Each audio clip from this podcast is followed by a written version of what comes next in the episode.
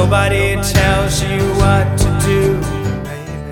不安分的人，在弗洛伊德的那个年代，可能是一个需要治疗的人，是病人。对，是个病人。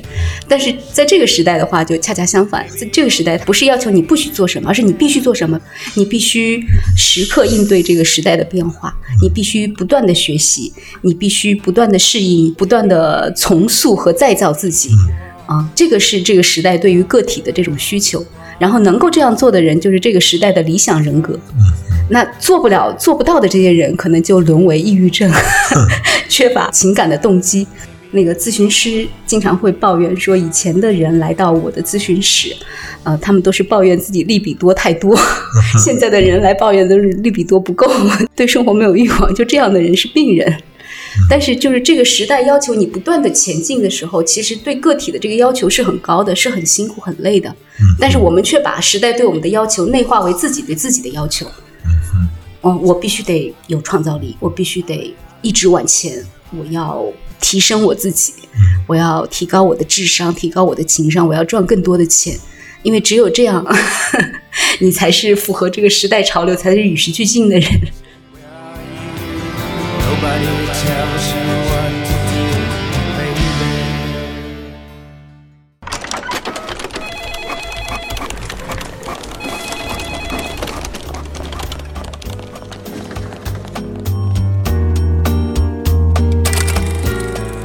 收听由荔枝播客独家制作播出的苗师傅读书会。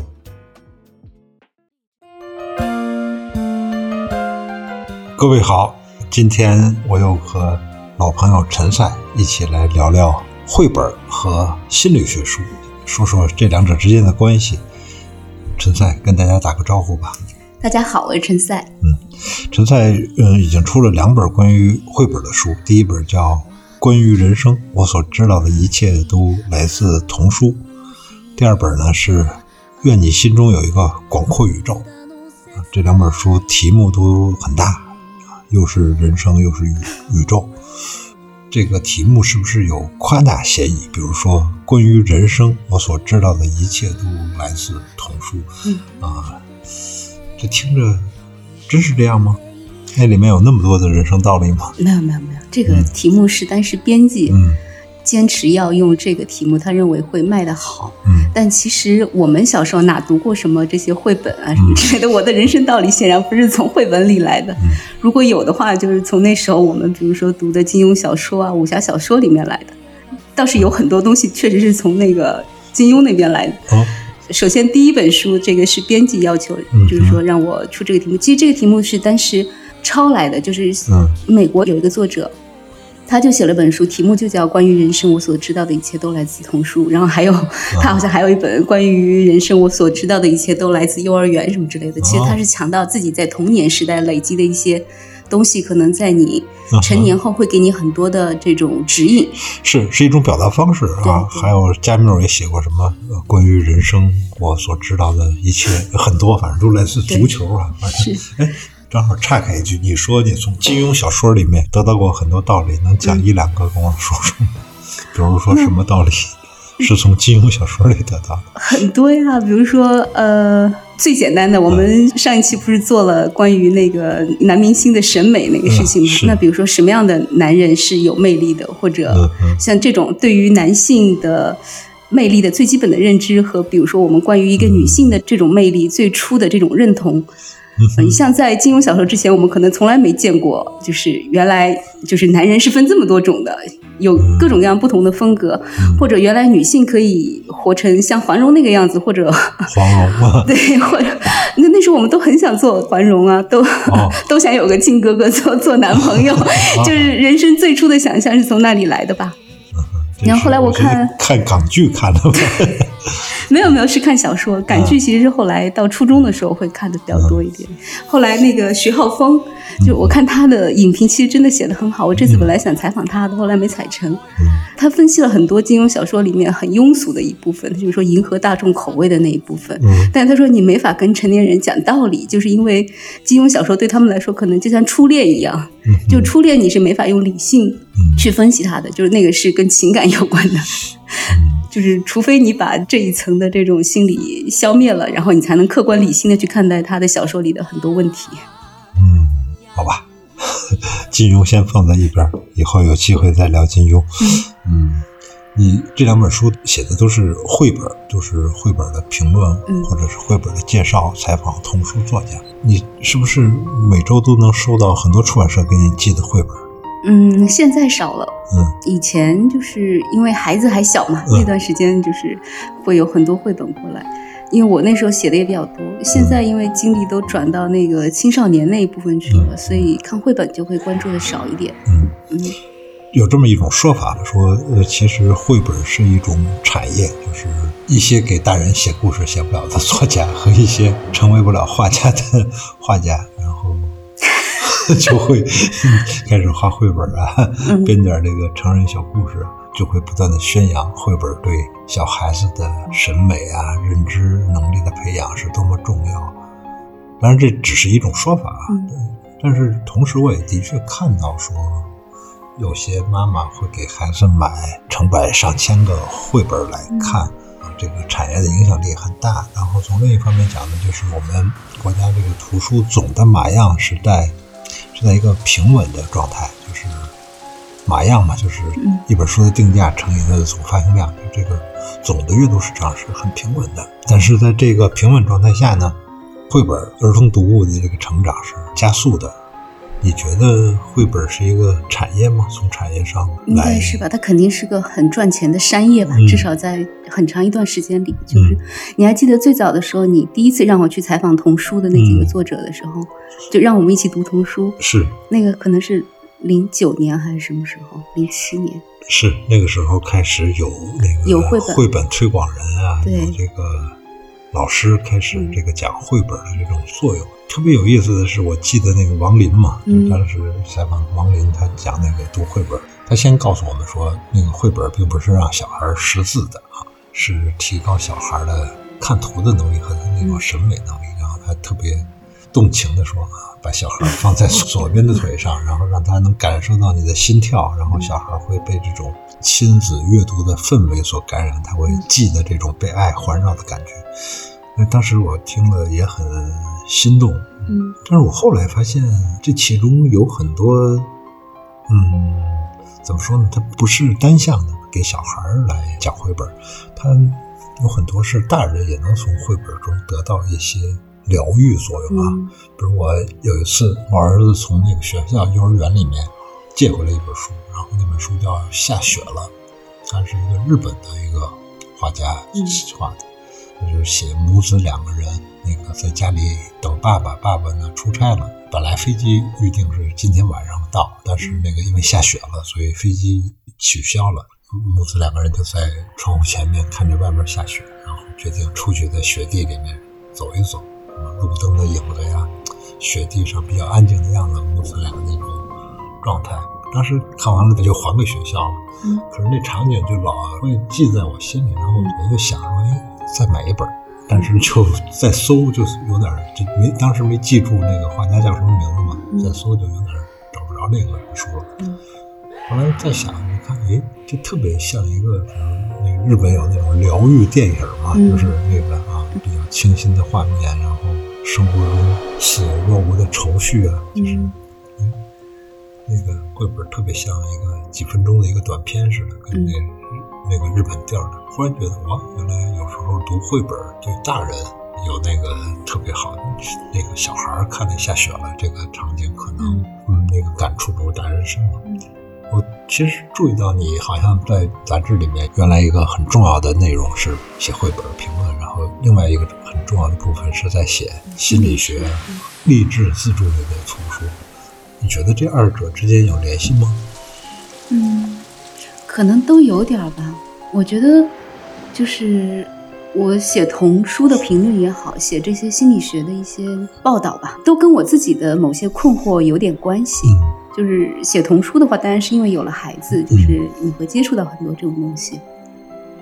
然后我觉得我在写童书的过程中，其实就是一直吸引我在这个领域里面写的一个很重要的原因，就是我真的遇到了一些让我觉得非常尊重的绘本的作者，嗯当然以国外的为主啊，因为那段时间我采访了好多这样的人，跟他们聊天很有意思。嗯因为以前像我们在周刊写稿子，有时候会觉得知识是一种重负，就是你得学很多很多东西，然后写一篇文章出来，就特别累。但是跟他们聊天的时候，你就会觉得很放松。但是我们同时在谈一个其实挺深刻的问题。我给你举个例子哈，嗯比如说我特别喜欢的一个英国的一个作家叫托尼罗斯，他就是画那个顽皮小公主那个系列的。大概两三年前，他来中国，出版社就安排了一次我对他的采访。然后当时下午就是他的整个的会场的布置都是说孩子的习惯养成，然后什么，就是你知道，就是中国父母养育孩子的那一套需求。出版社在宣传他的时候是按这个来宣传的其。实这有用啊。对，就是说能让你孩子养成良好的习惯，能养成良好的情商，类似于这样的吧。但是我跟他聊天的时候，他就会跟我说他女儿哈，因为他女儿是那个小公主的原型，他女儿现在四十岁，然后对他说有三个孩子，三个孩子三个父亲，然后孩子跟父亲的关系都很好，但是没有一个男人是她的老公。嗯然后呢，他做过很多工作，比如说做过理发师，但偶尔也写写诗啊什么的。嗯然后他就说他的女儿就是日子过得挺好。嗯啊，后来我就问他，我说：“那你女儿这样的话能养活自己吗？” 他就说：“这个是世界第八大奇迹，我也不知道他怎么养活自己的。”但是他认为他女儿很可爱，就是说，就如果按我们中国父母的这个评价标准来说的话，那他的这个养育就是 彻底的失败，对吧？就是说这个绘本的女主角实际上是过着这样的呃过着这样的生活你心里比较自由的生活。你会在心里觉得多少有点不满意吧？但是他不是，我不知道你怎么想啊。但是他说他写绘本，就是完全是站在孩子的立场来为孩子来发出他们的声音。然后我说，其实成年人也挺难的。我当时想提醒他，我说我们有时候。也会觉得是被孩子侵占了我们的领地。本来我们应该过另外一种生活，但现在过这种生活。但他就说他对成年人没有任何的同情。比如说，他说你知道小孩子他们的世界是什么样子的？就他的绘本里面，就是那个小公主，经常人多一点的时候，那个场景里就是一条一条的大腿。他就说你看啊，他说这个成年人的世界跟这个孩子其实是没什么关系的。成年人的身体也好，智力也好，他们谈论的事情也好，跟这个孩子都没有关系。他只是说啊，你还这么小，你就在这儿待着吧，反正这就是你的生活。然后我后来觉得，就是我们为什么陪孩子读绘本、读书？我觉得像认字啊，或者提高审美啊，这些其实都不那么重要。可能更重要的是，我们可以跟他坐下来聊一聊，就是对他们来说可能比较重要的东西。就是说，他们有也有一些精神上的需求，然后有一些困惑需要解答，但是父母可能平常。就平常的生活里，我们只有吃喝拉撒，照顾他们一些最基本的需求，就是不会涉及到精神方面的东西。但是我们晚上躺下来，啊，睡前比如说能有一小段时间读一本绘本，然后如果这本绘本足够好的话，它能够开启一些很好的关于一些，比如说友谊呀、关于什么的一些对话。然后这个就是一个精神层面的交流，我们可以跟孩子有一些精神层面的交流。嗯啊，我觉得这个是很重要的东西。啊，那看来我可能有时候比较浅薄。我老觉得这个呃，绘本或者童书卖的特别多，是很多大人自己不读书，但是拼命要求小孩读书，然后 是这样，啊，这是肯定的哈，这是肯定的。这是肯定的。啊，但啊，听你这样说，嗯，可能你给小孩买多少本书，买多少绘本，当然不能说不重要，但是似乎这个绘本对那种亲子阅读，对这种家长跟孩子提出那个要求更重要，就是你得进入我这个世界，你得跟跟我一起读书，或者是你得思考我思考的问题，是这样一个状态，是吧？对，我觉得应该是这样吧，要不然你说一个孩子读了很多年，比如说绘本也有十几年了，很多人他们的孩子，比如说读了十几年绘本，他还是觉得哎不行啊，我的孩子好像认字的能力、写作的能力并没有比别人高多少，或者说我到现在还是不能自主阅读，那这十几年读下来到底有什么用？当然，不是所有的父母都会给孩子读十几年的书，可能到六岁他就停止了，觉得你就该进入自主阅读了，不应该我再给你读了。但到底什么东西留下来呢？我觉得就是刚才你说的王林说的那个心跳，可能就你跟孩子之间的这种感情。他知道你是爱他的，或者是什么的那种爱的感觉，可能是留下来的最重要的东西吧。嗯安全的感觉，爱的感觉。嗯嗯，但是是不是也会有很多家长会像我有这样的想法啊？就是我总觉得这些书是应该快速的跨越这个阶段，就是小孩看啊，看绘本，看点什么简单的童书挺好，但是最好是迅速进入自主阅读的阶段，然后迅速开始读字儿书哈、迅速开始读那个跟学习、跟知识有关的书。嗯，这也是一种很常见的心理，是吗？很常见吧？而且那个牛津阅读树的那两个主创，嗯，嗯，我当时采访过他们，嗯他的观点跟你是一样的。嗯就是我们所有前面画的这些东西，都是为了让孩子尽快的进入文字的世界。他认为文字的世界、印刷的世界，就是那个才是人类文明所有最重要的重头的东西是在那儿，前面只是一个小甜品带你进入。好吧，前面是开胃菜啊。对，他是这么说的。牛津阅读术是一套小学生里面很重要的一套英语的，英语读物，是吧？嗯，我好像家里有，但是我不知道那个小孩是不是已经开始看了。嗯，我看你这本书的时候，非常关心的是里面会提到的一些心理学知识。印象特别深的是那个讲小孩接触大自然，嗯那个大自然的金字塔理论，因为好多小孩喜欢虫子、昆虫啊这些东西嘛，所以这是接触大自然的方法。但是有一个心理学理论叫自然金字塔，说人们应该摄入一定剂量的大自然，金字塔顶端是一年一度或者两年一度的荒野之旅，然后底层是我们日常交互，比如他提出来说。啊，每个月呀，每周或者每每月要进森林啊，或者是在山里面待上一天。嗯啊，每天呢，你要看看蓝天白云，或者感受一下风。带着小孩看虫子，也是接触大自然的一些好方法。你梳理过吗？就是你这些书里面有哪些提到这种跟大人有关的心理学的一些小窍门、心理学的一些知识？嗯。呃，像这种东西肯定很多了，但很多也不是从绘本里出来的。比如说你自己也很关心的，你不是有一段时间在抄那个自驱力吗？就是就是自我驱动对，到底怎么让孩子能够自我驱动？我到现在也没有答案，你有答案吗？我觉得是天生的。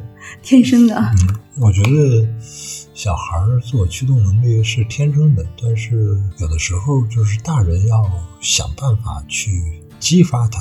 比如说，如果小孩儿他喜欢写数字一二三四，喜、嗯喜欢玩磁力贴，我觉得你可能要激发他吧。比如说，我前几天刚看明白，说磁力贴，比如能摆出正方体，能摆出十二面体，能摆出嗯八面体和二十面体。然后我前两天刚看那个欧几里得的那个几何原本，然后发现欧几里得证明说只有这五种正多面体，而且那个证明是放在欧几里得几何原本的，就是最后的那一章里面。其实小孩玩磁力贴很容易就是多面体啊，他有这个概念，但是嗯。我并不是说家长一定要小孩玩什么你要给他讲这个道理，但是你可能多做一些知识储备，能够不断激发出他的兴趣，比如说正多面体的概念，然后、嗯。哦，你你告诉他一些简单的一些几何知识，正多边形、正多面体，立体，或者是平面，就这些，我觉得，反正如果小孩子能够有一点点这种自我驱动的能力，然后他能够在你这儿得到反应，就会特别好。但是，就怕的是他有一点点那种自我驱动力，但是并没有及时做出反馈，这个就不太好了。反正这个自我驱动力是，我觉得我没有多少说梳理它的 就是这个理论啊什么，但是我有很多的困惑，我试图想要找到答案，但很多东西其实我没有找到答案。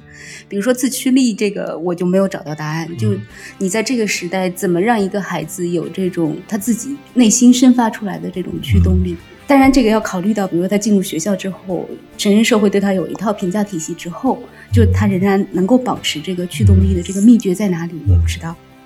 我跟曹林的孩子嗯都不喜欢学习，就是学习对他们来说很痛苦。嗯那我怎么让他觉得这个学习这件事情是一件他愿意去做的事情？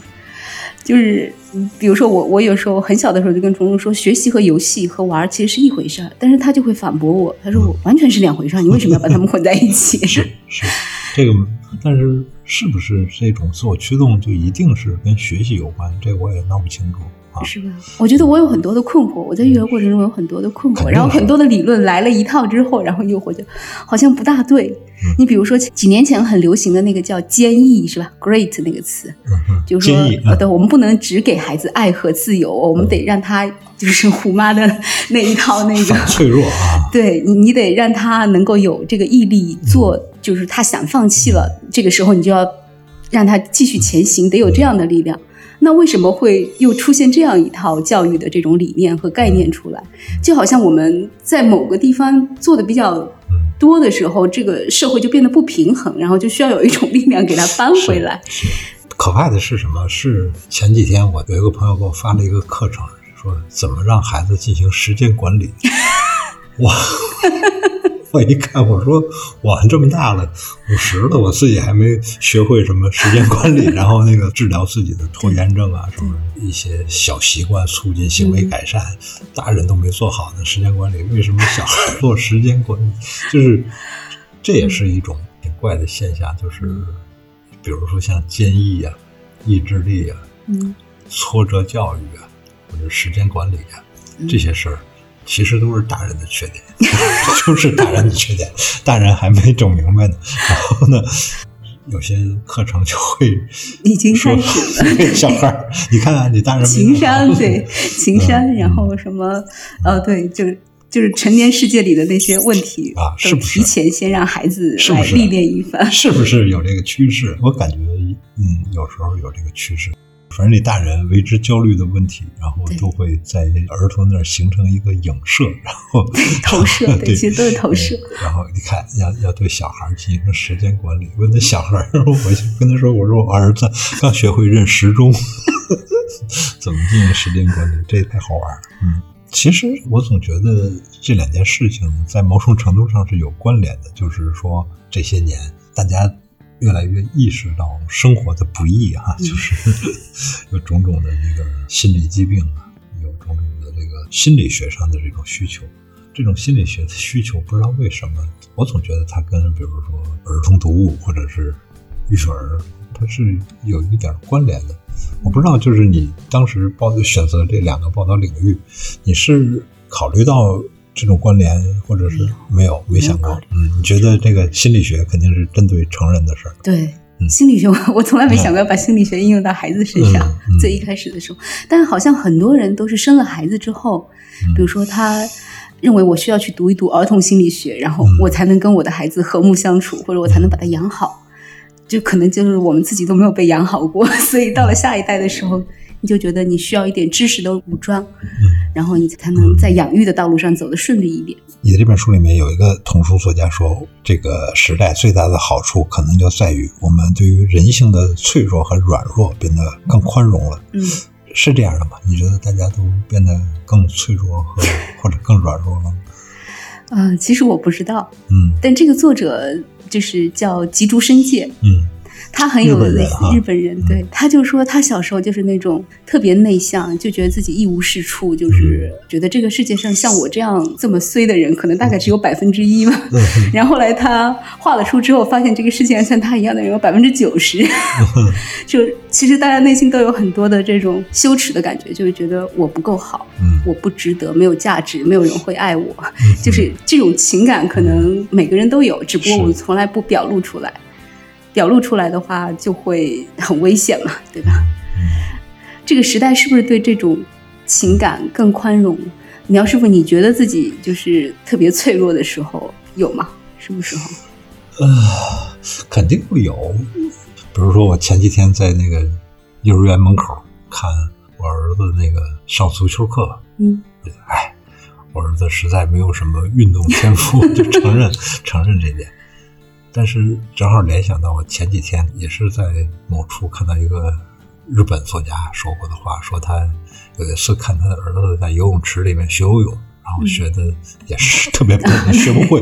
然后佐野洋子然后我知道啊，然后他就说说儿子呀，说你那个如果学不会一两种特别的本事，在这个世界上安身立命的话，你也要学会三四种差不多的技能。平庸的技能，平庸的活下去，好歹活下去。我想就想起这段话来了。嗯嗯，就是有小孩的时候，你会怜爱他嘛，嗯然后你他反过来也会有一种投射，也会怜爱，就是对自己的那个自怜也会多起来。对，可能是是有这个关系，所以嗯，不知道是不是就是啊，家长跟孩子之间在心理上是不是有这种互相影射的一些机制啊？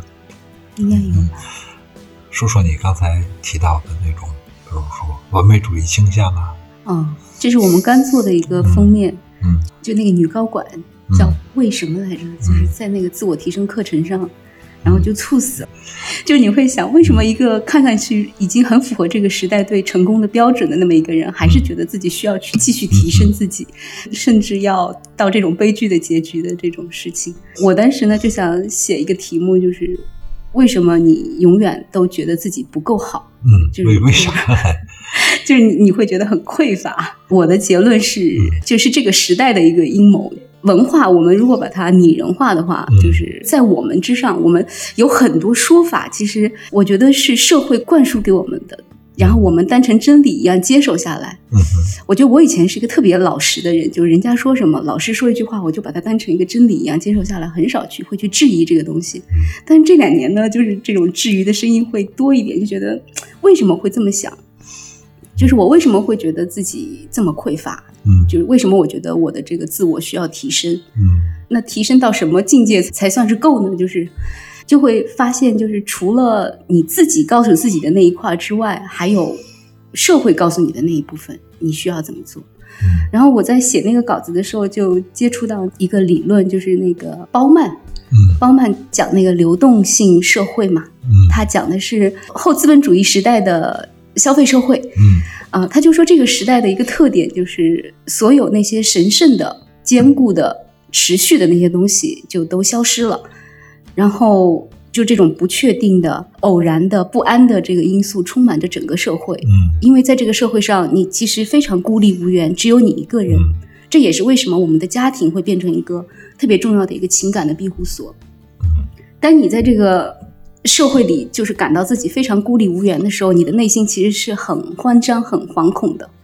那我觉得我们现在的很多的这种焦虑，嗯，我不知道你小时候会觉得那么焦虑吗？就是没有没有，不会吧？嗯对，那个时候比较无知嘛，对，那个时候应该是属于一个坚固的社会，就是一个固定社会，就它所有的大大工业时代。但是，我们这个中国的这个划分又不大一样啊。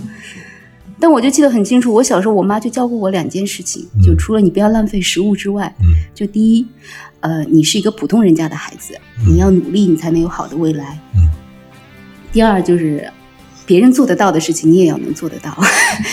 当然，我妈的那个参照体系很狭窄哈，嗯就是别人能做到那个别人，无非是我们家隔壁那个成绩好一点的哥哥。嗯他就是说，命运是可以自己把握的，但是呢，就是如果你觉得后继乏力的时候，你可以参照一下别人，然后获取新的动力。就这个我说的那个驱动力，其实 我们那时候都是这种生存驱动的，对吧？如果你不努力学习的话，那我的人生是什么样子的，是可见的。比如说，在我们那个小镇做个理发师，去菜市场摆个摊摊子做卖虾皮，但是我妈跟我讲的，就是特别简单的一套路径也好，蓝图也好，就是你的人生是可以这样走下来的。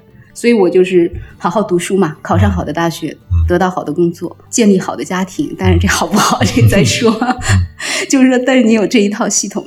但是当到了我们的孩子的时候，比如说我要想想虫虫将来他要成为一个什么样的人，嗯他怎么才能过一种幸福的生活？我要确保他有一个幸福的童年，我要负多大的责任？就是我会考虑很多这个问题，然后你你焦虑就会一直焦虑到他三十年之后，他会不会今天学的东西将来找不到工作？就是现在的父母是这样一种焦虑的状态。是是，对，所以我觉得这个是针对这个流动时代的一种很自然、很合理的反应，也面临着跟西方这些资本主义国家一样的问题的话，我还记得那个你给我推荐过一本书，叫《该找人谈谈了》，是吧？嗯啊，就是一个心理学家，他有一个孩子，然后他有一个伴侣，但是那个伴侣说：“我可以跟你结婚，但是我还没有准备好跟你还带着一个拖油瓶的那个一个结结婚，然后就把他抛弃了。然后他一下觉得那个特别受伤，然后就开始进行一串的访谈，然后来解决自己的这个问题。这其实也挺好玩的，就是他的那个孩子会成为他怎么说呢？情场上的一个障碍对对，这个说呃说的残酷点是这样的，是一个障碍。但是而且现在很多人采用这个不婚不育的这种想法，也多多少少就是说他会觉得小孩是一个天大的麻烦事儿。就是有时候人们不愿意承认。前两天还看一句笑话，说有一个心理学家说说那个嗯心理咨询的确能够解决很多问题，但百分之九十的心理问题都可以用钱来解决。这个是挺好玩的一件事情。很多年前，我看一个日本企业家说过的一段话，他说，正是因为二十世纪发生了两次世界大战，发生了那么多动荡和战争，才让那个二十世纪后期才成为房地产业的黄金时代，因为大家需要有一个安定的房子呀，然后在这个家庭生活中获得这种稳定感。嗨，你本来说着绘本，说着这些事，它是一个不知道怎么的就会说到钱和房子啊、这些问题。其实好多事情特别残酷，它就是就是这样。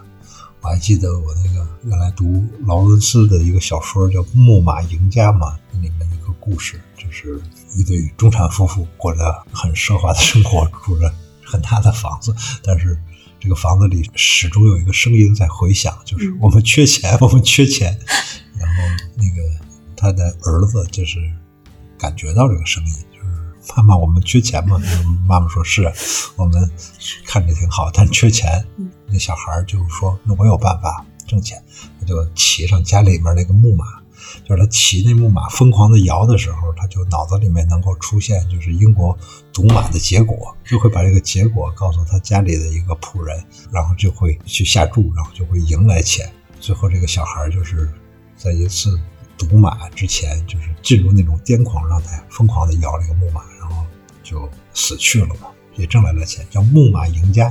那个故事其实特别残酷，劳伦斯写的特别残酷，就是两件事儿。一件事情是说，每个中产阶级家庭都缺钱，这个是每个中产阶级家庭都竭力要掩盖的秘密，但是是众人皆知的啊。这事儿只要你是中产阶级家庭，你就缺钱，这个是所以这也是羞耻感。对对对，这是肯定的。第二个呢，就是说你的焦虑可能会影响孩子，这个是从儿童教育的这个角度来来谈。Everybody hurts. 好玩的是，我有一次看了一本书，就叫《焦虑》，但是那个作者特别明确的说，这不是一本心理自助书，我是一本这个心理无助书 （happy happiness） 啊，是这样的一本书。你觉得你做了那么多心理学报道哈、然后也采访过很多心理学家，也知道了好多心理学理论，真正是有帮助的，还是说其实不过读了好多心理无助类的书？啊，其实我一直有一个困惑哈，就是心理学它很少解决个体之外的事情。嗯。心理咨询也一样，就是谈到你人生的失败的时候啊，不管是你婚姻的失败也好，嗯。职场的失败也好，育儿的失败也好，总之问题就是你不会去想这个时代的问题，或者去想这个社会环境的问题，或者去想这个制度的问题，然后你理所当然的回到自己的内心，一定是我的内心出了问题。我错误的成为了我自己，所以我需要回到我自身，然后心理学提供了一堆的工具来告诉你你应该怎么去解决你的问题，然后只要你解决了这个问题，你的灵魂又可以焕然一新。如果你这么去想，我们完全不顾社会的这一部分影响的话，我觉得心理学其实是一种社会控制的工具，就好像这次看到的一个让我特别震惊的一个说法。他就是说，现在所谓的情商也好，嗯就是人与人之间的这种情感连接变得无比重要。就是以前的，比如说 只有空中小姐，她需要具备一定的情商，跟她的客人之间保持一种非常良好的这种合作的交往。嗯那现在我们每一个人，我们跟孩子之间，嗯我们跟老师之间，我们跟同事之间，跟老板之间，都要保持这种情商。嗯如果你内心有那些负面的情绪，有愤怒的情绪，你需要去克制它。你需要去做愤怒管理，需要去做情绪管理，对吧？嗯然后那个心理学家是一个，呃，他不是个心理学家，他是个社会学家，叫 Iva Ilos，，就是名字很奇怪。他就说，像愤怒这种情绪，嗯其实是所有革命的基础，就是你感觉到愤怒了，你才会去革命，对吧？嗯你才会要去改变这个社会制度，你才会有那种欲望。但现在他说，心理咨询它是要处理这个情绪的，就是说这个情绪要把它合理化。嗯这个愤怒没有了，那就不会有革命了，对吧？嗯 然后这就是一种社会控制的一种手段。然后他就写了整本书，就讲心理学从一开始，从弗洛伊德开始，嗯到现在就整个的所有的流派，嗯就到现在，他就说这个漫长的一个过程，其实，呃，就是心理学跟资本主义之间的一个合谋。哦，他写的很有意思，啊叫什么书？就叫呃拯救现代灵魂，那是英文书没有出版过。哦呃，拯救现代灵魂，然后自助文学、心理咨询，还有情感。嗯然后就会觉得恍然大悟，原来这么多年我都被这个社会给骗了。其实我们现在啊就是。我们的语言里面已经充满了这种心理学的一些基本假设和暗示啊，对吧？啊，你你比如说你举个例子哈嗯，比如说他又离婚了，我觉得他童年一定不大幸福，嗯。你会立刻想到他的原生家庭出了问题，或者说有一种这种说法，比如说啊，他这次考试又失败了，他可能不想成功，嗯。就是你有一堆的就是自我防御的这些想法，就是融汇到我们的语言里面去。就这样的话语之所以成立，就是因为我们已经内置了这种心理学的一些基本的假设。啊，你是说这两个句子它其实是建立因果了？比如说他又离婚了对，啊，一定是他童年不幸福，所以他又离他的婚姻会失败，啊对吧？嗯，然后那个他呃考试成绩不好，对他可能不想成功，他就想要失败。嗯对，这是他的就是一个心理防御机制，或者是防御手段，对对防御手段。好，我回头再找来这本书看一看。但是如果知道这些的话，至少我们不会那么的指责自己，就是说我失败了，我可能有别的原因，不一定是我个体的原因，也许是这个社会它对我不公平，或者这个制度设计不合理。嗯，我们可以就是认识到，不少一点自责和内疚，我嗯，少一点自责和内疚。这个就很好。这是不是你你就可以稍微接受一点自己不是那么完美，是钱不是那么多，是 也也不是什么特别丢人的事情。是啊，是啊。你看你刚才说的这个词儿，就是少一点自责和内疚，也是，就是我们养孩子的时候，会努力让他少一点内疚，不要那么自责。自责哎，但是就是，是不是我们自己处理问题的时候，就会想说，哎呀，我没多挣点钱，能够让你受更好的教育，或者是就会这父母反而有这个啊，那就，对自己有这个自责。哎，所以有时候真是肯定也有人写过，就是育儿跟这个对我最早的接触到的育儿的理论里面就说，他说养孩子的过程中是成年人情绪失控最多的时候，嗯。就往往是你当你情绪失控的时候，你嗯。你就想一想，我小时候一定是在这个地方有点什么问题，现在就像按钮一样，它一摁在这儿，你就会非常的怒。对，就是好像叫由内而外的教养那本书反正提到过，有这个理论提到过，嗯，嗯。他举了一个例子，就是嗯妈妈带女儿去买鞋，那个女儿挑鞋，然后妈妈总会说你挑的这不好看，然后我要给你挑一个更好看的。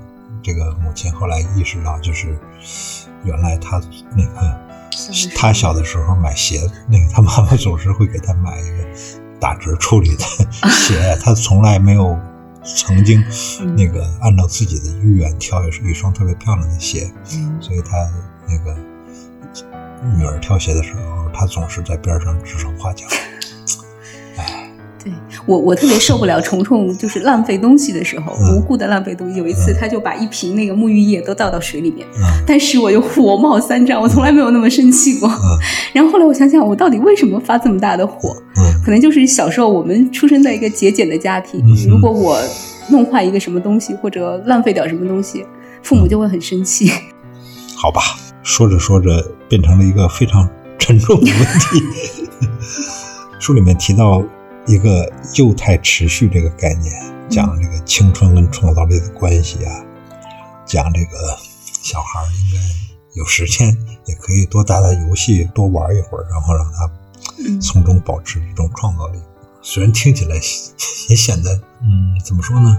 反过来说，就是这个社会好像挺希望人们保持一种幼儿状态，然后没事就打打游戏、看看美剧、追追剧，然后鼓励你成为一个不长大的孩子，维持一种幼年状态，因为这样的话，你更容易成为娱乐社会和这个消费社会里边的一个顺从的公民嘛。因为长大、负责任、再养孩子这些都太难了。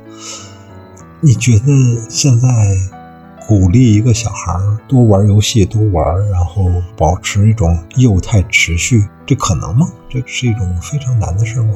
小孩本来就是幼态持续的吧，就他还没长大嘛。说的幼态持续，其实讲的是我们成年人的一些东西。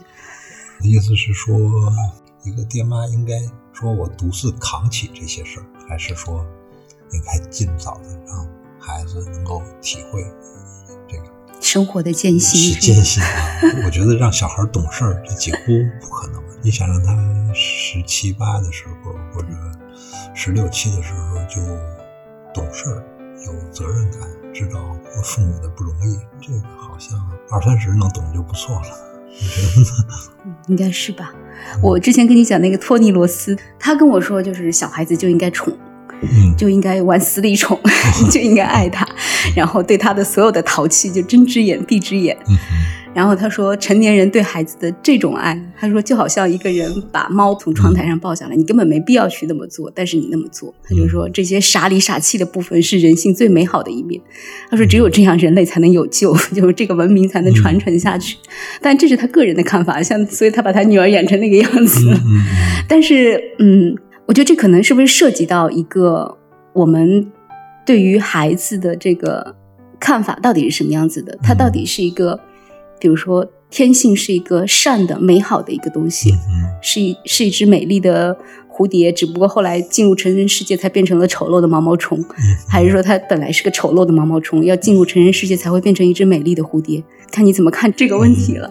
如果你相信孩子天性是上的，是亲社会的，他不会去做一些反社会的事情，不会是有一些邪恶的本能的话，那我们确实可以就往死里宠他呀，就是。嗯你的爱不会把它变成一个恶的东西，你的爱不会孕育出一个恶的东西来。就是如果你相信这一点的话，嗯但是那个托尼罗斯也说，他说当然要给他规则，但是你要允许他质疑和反抗这些规则。我觉得这个说的挺对的，我们需要给他一些规则，但是你要允许他去反驳为什么不可以，嗯然后你能够说服他。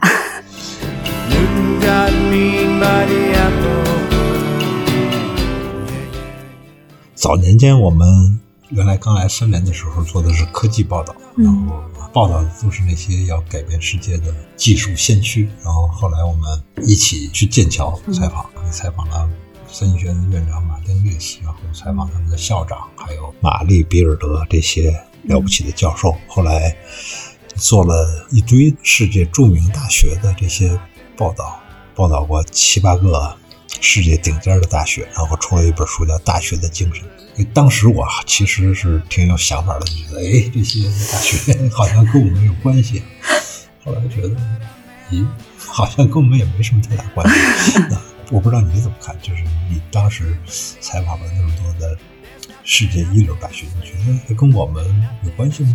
没什么关系，没什么关系。没有，你就觉得很美好，那东西就在那儿。你嗯你知道，原来人可以就是在那么好的一个年纪，在这么好的一个地方，你给那个剑桥那个封面起的题目就是一个读书的好地方，嗯，有一个这么好的地方，让你无忧无虑的在里面读书，是，就这是一种人的特权，不是人人都有的。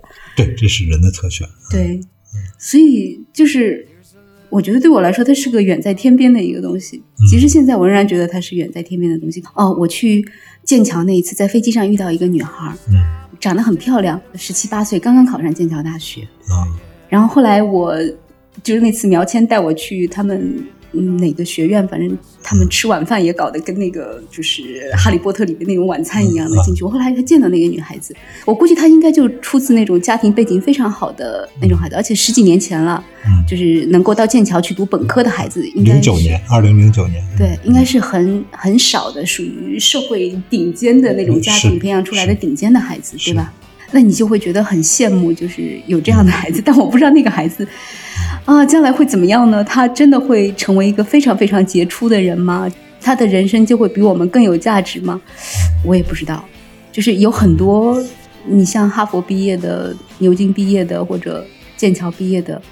那些人就能怎么样吗？我也我也不知道。我我遇到过有一次，一个牛津大学的一个英国人，嗯然后他跑到中国来想做网红，嗯就很逗。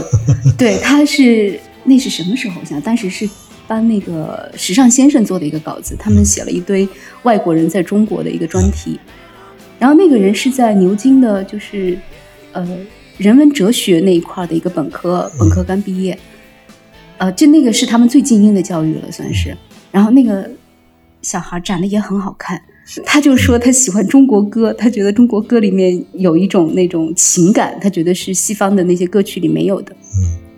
嗯然后他说，如果我留在牛津的话，我知道我的未来是什么样子的，可能最好的就是像苗谦渴望的那种金融精英，他可能可以在里面或者去律师事务所做一个成功的律师。但是他说那样的生活对我来说没有吸引力，所以他就跑到北京来流浪。我特别想做网红，好像一直都没有做成，至少他应该不是非常红那种的，要不然我们后来就应该听说过这个人唱歌唱得很好听。好像也维持生活的多种可能性，也挺好。对我们这个社会，好像什么都是以物质来评价自己的这个价值，但人家可能就是是在物质之外，他有别的这些东西来评价他的价值。说不上来，就是我也有朋友，那个孩子从剑桥毕业，也会在网上有一些表演性质的那个，也不能说叫网红，但是你看他有时候谈论读书的事情，还是能看出他的学养来。这个其实也是一种职业，我觉得。嗯，只要你做一个传播的行业，你可能就多多少少带有表演者的性质，所以表演人格和传播者它是很难区分的，可能。但是这样的孩子越来越多了，我觉得这几年。嗯就是像前段时间不是疫情出不去的，好多什么来周刊实习的芝加哥大学的什么 的一批学生出不去，只好在这边实习。牛津的有好多名校的学生，我觉得零八年、零九年我刚出去第一次做大学报道的时候，还觉得这是一个非常罕见的东西，但现在好像也挺多的，不少。中国的孩子真的走到世界上最好的大学里去读书的也不少。嗯挺好。就是我有时候看，就是有很多北大的博士、跟人大的博士去中学教书我觉得挺好。这不是有时候你看着觉得哇，好像浪费，不是？嗯，我们附近的小学四五年级了，还是那个一个老师同时教语文和数学的。小学里面还会有这种现象，我觉得都是应该杜绝的，应该有特别高水平的人去中学里面教书，而且有时候我觉得这些名校啊，这些博士啊，他们至少象征着一个更理性的世界，一个更讲究知识传承的一个世界。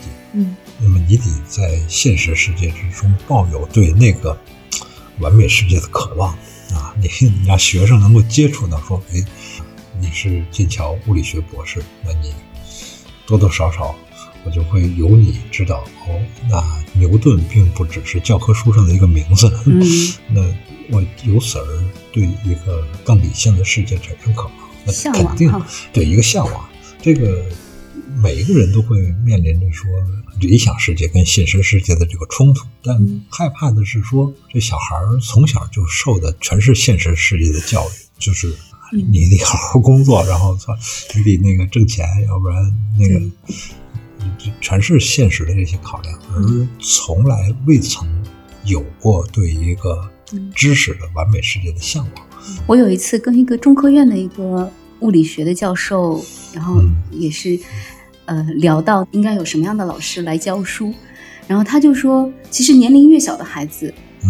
越需要那种学养非常丰厚，然后视野非常广阔的那种人，嗯。从小就在他们心里种下对于这些知识的这种渴望和向往。其实你如果从小就是被这些就是谋生的老师一路教到大，到你大学的时候，其实已经太晚了，嗯。就是你的所有的这些渴望都已经被打击殆尽了。嗯就是说，你得在很小的时候就让他看到，原来可以有这样的视角，是啊这样的视野。呃 也许自驱力要从这里来，是吗？我是意识到这个问题。我在教孩子的时候，我意识到这些问题。比如说，我会看到，哎，老师好像在我儿子作业上写的评语是病句，或者是说 我疑心那些，比如说也有外教，但是我疑心那些外教，他可能只不过是在中国找一份工作，然后在这学校教两年，可能就会转到另外一个学校教两年。但是还有一点，其实还有一个，我觉得我不指望这些像那个教授说的，嗯比如说孩子在很小的时候能有那样的人来教他，让他看到这个知识的广阔的这种嗯境界。但是我希望这个老师不要伤害孩子，我觉得是，对啊我觉得这个是最低要求，对，对我们现在也是最高要求。我们现在对学校的要求就是这样，就是应该是一个对一个最低要求，就是你照顾好他的自尊心，然后你那个，因为我们说上学都遭受过老师的语言暴力或者冷冷暴力啊等等这些啊，就是你别要这样就行。但是为什么努力补课，努力要去什么看看几何原本，看看牛顿传，这这都是想说，哎，我们怎么让这个小孩能够保持他对于一个理性世界的向往？就你得知道这个知识是一个可贵的，虽然有时候会怀疑，嗯，不能太虚无主义嘛，就说，哎，你这些上了好学校也没啥用，好吧。今天这好像是一个跑题大会，说着说着就 这说绘本说到这些对，我们不知道为什么从绘本说到这个你将来大壮长成什么样的青年，你会觉得你的教育是成功的？就是你觉得自己是满意的。我觉得能自食其力，能够养活自己，然后能够他要去上牛津会剑桥吗？应该是上不了，没有没想过，能能能上北师大就不错了，能上北师大也挺好。嗯，就是我觉得也不难，好多事儿就是，比如说在美国上个大学或者在英国上个大学，这这事儿太容易了，就是只要能付得起学费就能办成的事儿。对，但是牛津、剑桥不一样嘛。对对，牛津剑桥是不一样，那个对常春藤也不一样，它是别的什么排名一百、排名或者前前五十，这有什么难的呢？这真不值得当成人生目标来来追求。但是我的确是希望小孩能够看到一个完美世界，一个一个知识的、理性的那个世界。这个世界能够帮助你摆脱那种所谓呃私人生活中无法摆脱的那个漩涡。你肯定会为养家糊口，会为爱情，会为这些事儿发愁，这都是你私人生活中没法摆脱的漩涡。但是你有一个理想世界，有一个理性的知识的世界，能够带你超脱一下现实世界，这个会让你有一种精神上的安稳和嗯安慰，这个是非常重要的事情。我怎么记得你在哪一篇文章里讲过，将来大壮要是能够做一个足球明星就好了。哦，是啊，嗯 那你现在说的全是知识生活的那种。对对，因为那个太难了，那个 就是就职业运动员是比那个北大清华难得多的事儿。看那个商议的儿子《少年梅往》里面达到前四，那都是天才。我就觉得我们已经发现孩子身上没有运动天赋，然后然后可能慢慢的也会发现他没有别的天赋，但是还是能学几样平庸的本事，对付着活下去。还是对，还是应该能够学几样平庸的本事，对付的对付着活下去。嗯，这个挺好玩。再说说你刚才提到的那个弗洛伊德吧。哦，弗洛伊德，我刚才说的其实也是这个流动社会的一个特点。他就是说，流动社会的文化是跟固定社会不一样哈。固定社会的文化是基于压抑的，你有很多的欲望和情绪，你需要去压抑它。嗯啊，因为社会有很多的规则，不许做这个，不许做那个。啊，如果你有很多的欲望，但是你又压制不了的话，你可能就会发展成就是当时特别流行的叫神经衰弱症。神经衰弱症。对，其实就是说不安分的人，嗯，在弗洛伊德的那个年代，可能是一个需要治疗的人，是病人。对，是个病人。但是在这个时代的话，就恰恰相反，就这个时代，它是不是要求你不许做什么，不许做什么，而是你必须做什么，必须做什么，必须做什么，你必须时刻应对这个时代的变化，你必须不断的学习，你必须不断的适应，然后不断的重塑和再造自己。啊，这个是这个时代对于个体的这种需求，然后能够这样做的人，就是这个时代的理想人格。那做不了、做不到的这些人，可能就沦为抑郁症，缺乏这个情感的动机。然后他们说，那个咨询师经常会抱怨说，以前的人来到我的咨询室，呃，他们都是抱怨自己利比多太多，现在的人来抱怨都是利比多不够，就是没有欲望，对生活没有欲望，就这样的人是病人。但是，就是这个时代要求你不断的前进的时候，其实对个体的这个要求是很高的，是很辛苦、很累的。但是我们却把时代对我们的要求内化为自己对自己的要求。嗯，我必须得，嗯，有创造力，我必须得一直往前，我要提升我自己，我要提高我的智商，提高我的情商，我要赚更多的钱，因为只有这样，你才是符合这个时代潮流，才是与时俱进的人。是是。这好像我能感受到，比如我好好几年前就暗暗给自己立了一个志向，就是说至少每年学会一种新的软件啊。嗯，你不是语言吗？也曾经立过很多志向，应该学点德语啊，学点这个，但是都没有实现。当然，一方面是因为有好多 app 太简单了，但是比如说像声音编辑，我就啊去年就立下志向，一定要那学会自己来编辑声音，现在也没学会。只是就是不熟练掌握，像我就是觉得，哎，可能利比多不够，或者是有点服老，就哎，有时候得过且过，就真的不愿意去学新的技能。嗯，恐怕未来的孩子那种不安分，反而是一种优点，就是他永远有一个有一个本能的冲动驱使他去做一些不安分的事儿，也没准能够驱使他。成为更有创造力的人，所以有的时候你这么反过来想，就是那种表演型的人格，在对很多人提出了这种要求嘛。只要你做传播，或者是只要你干点什么事情，你都最好能具备一些表演素质。这恐怕也是一个这种不安分性的一个表现啊。我有时候挺难理解，我在 B 站上还看到过很多高中生来。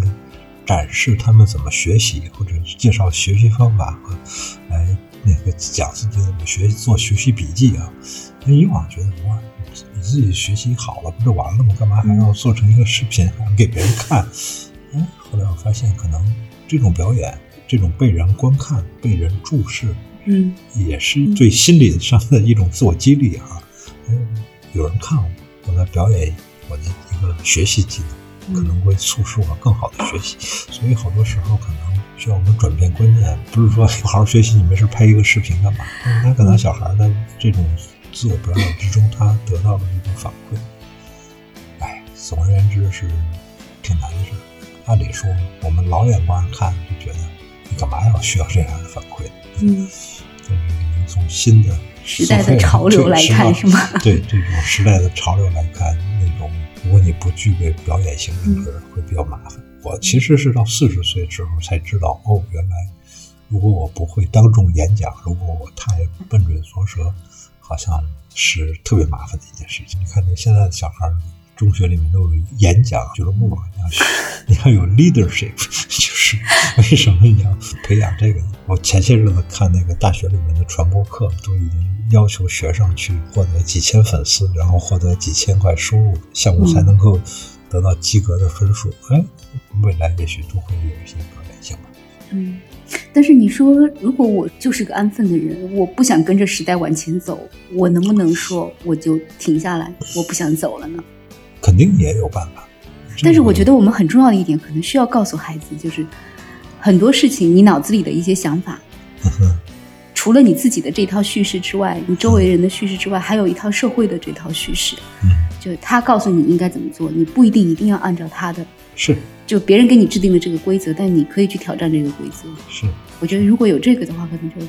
是，反正那个本来想聊聊一些安慰人心的 绘本的话题，但不知道为什么就扯到一个更大的问题上来了。嗯，我觉得绘本还是，当然我的前提是说一些很好的绘本啊，嗯。因为我我确实看到一些我自己会觉得，啊、看完之后，哦，原来还可以是这样的，你就会很感慨，就是这么有才华的、有想法的这些人，他们愿意为了孩子去创作这样的东西。我觉得我还是会很尊重，就是这样的人，他的才华明明可以去做一些更严肃的艺术，嗯但是他愿意为孩子来创作这个东西。是我自己是没有任何贬低这个绘本的这个想法。嗯，我自己试过，当然，最优秀的十绘本都是很少的。试着想写一个十六页的故事，真是是吧？特别难啊。是，好，我们嗯今天就说到这儿。好呀，那说的杂七杂八，但愿对你们有用。谢谢。谢谢谢谢大家。嗯 nothing is cool.